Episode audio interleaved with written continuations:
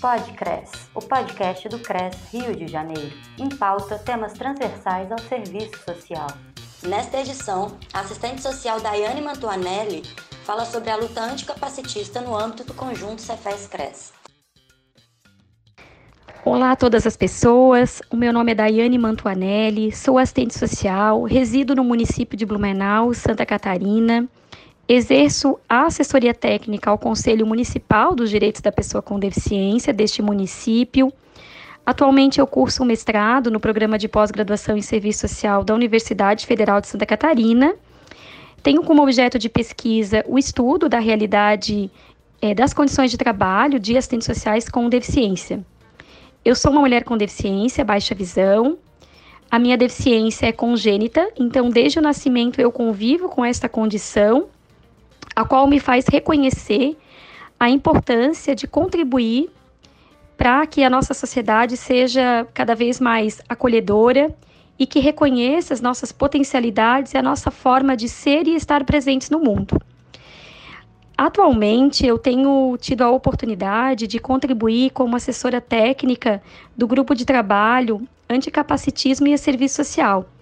Este GT ele foi instituído no ano de 2021 pelo conjunto Cefes-CRES. Ele reúne assistentes sociais com e sem deficiência das cinco regiões do país.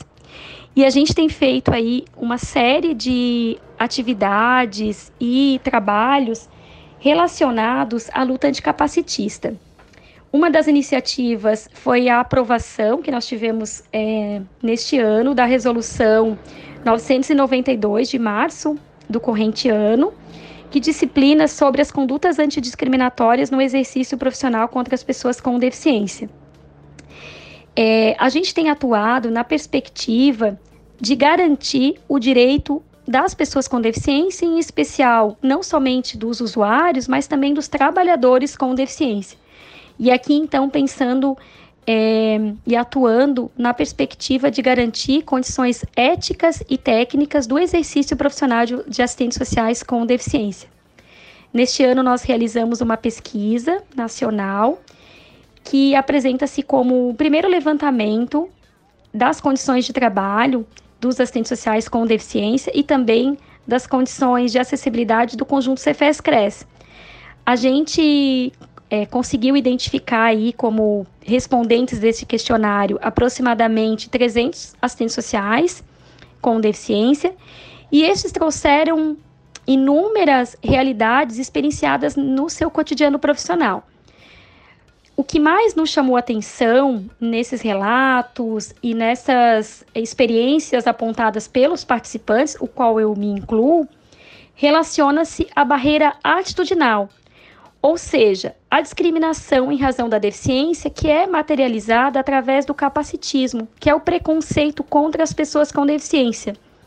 Neste cotidiano profissional, a gente se depara muitas vezes com colegas, também assistentes sociais, que discriminam, no, é, nos discriminam a partir dessa condição.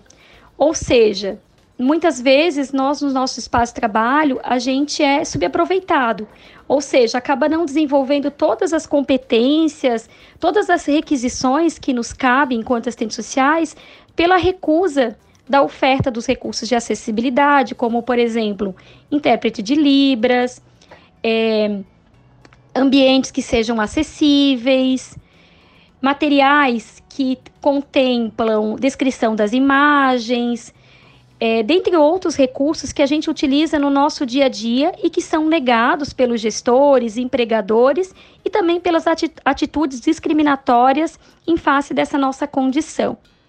Também é importante destacar que no nosso cotidiano profissional, a gente é visto como seres infantilizados, estigmatizam a nossa condição, muitas vezes por estarmos numa, numa se utilizando da cota para acessarmos o espaço de trabalho, que é um, uma garantia que está previsto tanto na Lei Brasileira de Inclusão quanto na Convenção, o direito à participação nos espaços de trabalho, o direito à garantia desse trabalho com condições acessíveis e com dignidade. Nós acabamos não tendo as oportunidades e igualdade de condições com os demais colegas A gente tem relatos de que colegas são cerceadas do direito de fazer e de realizar a visita domiciliar por não serem garantidas as condições de acessibilidade, ou seja, por exemplo, o intérprete de Libras para é, fazer essa comunicação entre o usuário e a, e a profissional do serviço social. Ou até mesmo as barreiras arquitetônicas encontradas na, na falta de calçadas acessíveis, na, nos banheiros, nas salas que são pequenas, que não acomodam as cadeiras de rodas, é, nos materiais, por exemplo, que não, que os leitores de tela que são utilizados pelas pessoas cegas ou com baixa visão, que não são disponibilizados, esses materiais que a, acabam tornando-se inacessíveis.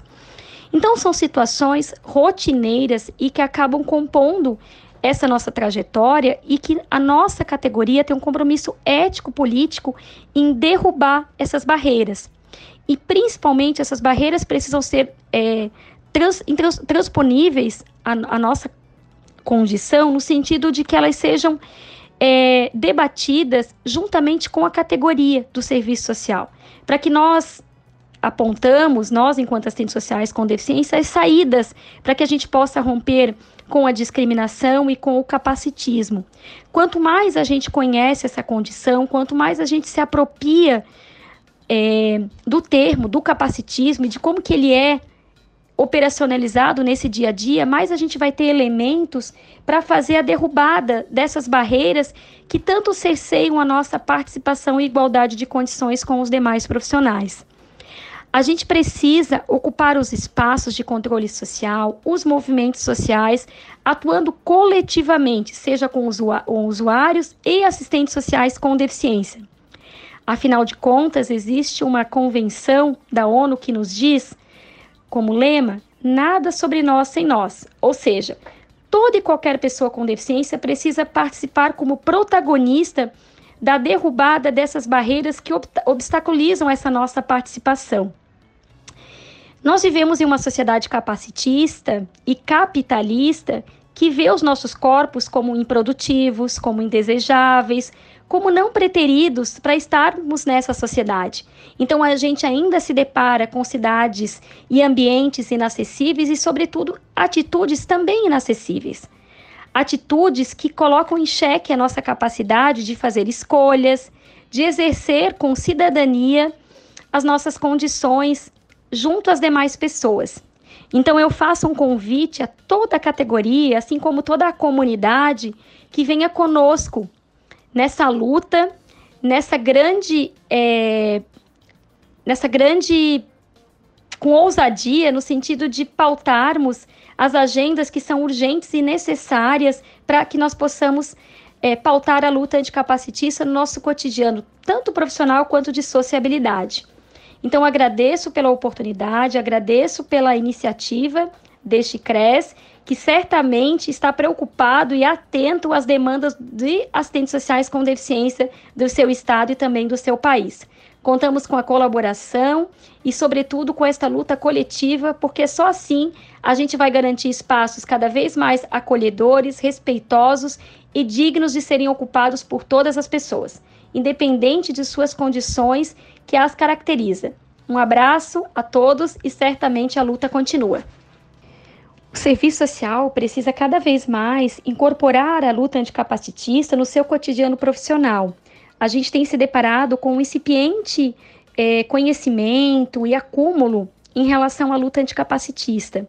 Portanto, é um dever ético e político a gente construir conhecimentos, organizar as pautas de forma coletiva para fazer uma luta anticapitalista e que, sobretudo, está aliada à luta anticapacitista capacitista, porque o fundamento da luta anticapacitista está diretamente ligado a uma sociedade que não reconhece esses corpos como detentores de valor, como, como seres que não é, possam exercer a sua cidadania nessa sociedade com condições dignas é, para estarem aqui com as demais pessoas. Então eu convido, eu conclamo a categoria para que a gente reúna esforços no sentido de pautar e dar visibilidade para um segmento da categoria profissional que ainda encontra-se invisibilizado e cerceado de muitos espaços e discussões que o serviço social precisa estar é, incorporando no seu dia a dia. Podcres, o podcast do CRES Rio de Janeiro. O material divulgado neste podcast pode ser reproduzido integral ou parcialmente, desde que sejam respeitados os créditos das autoras e autores e do próprio Conselho Regional de Serviço Social do Rio de Janeiro. Produção CRES, sétima região. Música tema Rio Funk de Alex Natif.